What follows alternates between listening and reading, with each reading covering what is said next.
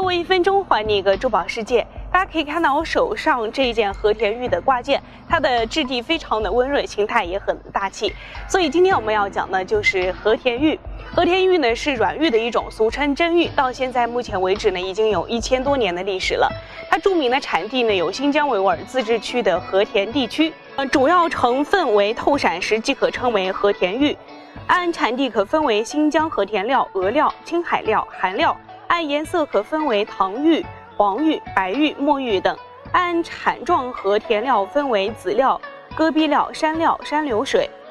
白玉最好的品种是羊脂白玉，因颜色像羊脂而得名。羊脂玉质地细腻，油性温润，给人一种刚中渐柔的感觉，是白玉中的优质品种，比较稀少，也很贵重。和田玉用来比喻君子的美好品德，已经是众所周知的事情了。它有非常深厚的文化内涵。在古代的时候呢，和田玉还被当作是表达爱慕的信物。佩戴和田玉的时候呢，要切记不要和硬物发生碰撞。如果和田玉有沾上灰尘的话，可以用软毛来进行刷洗，来，呃，保持它的清洁。新玉佩戴的时候呢，切记不要和香水还有等化学物品呢来接触。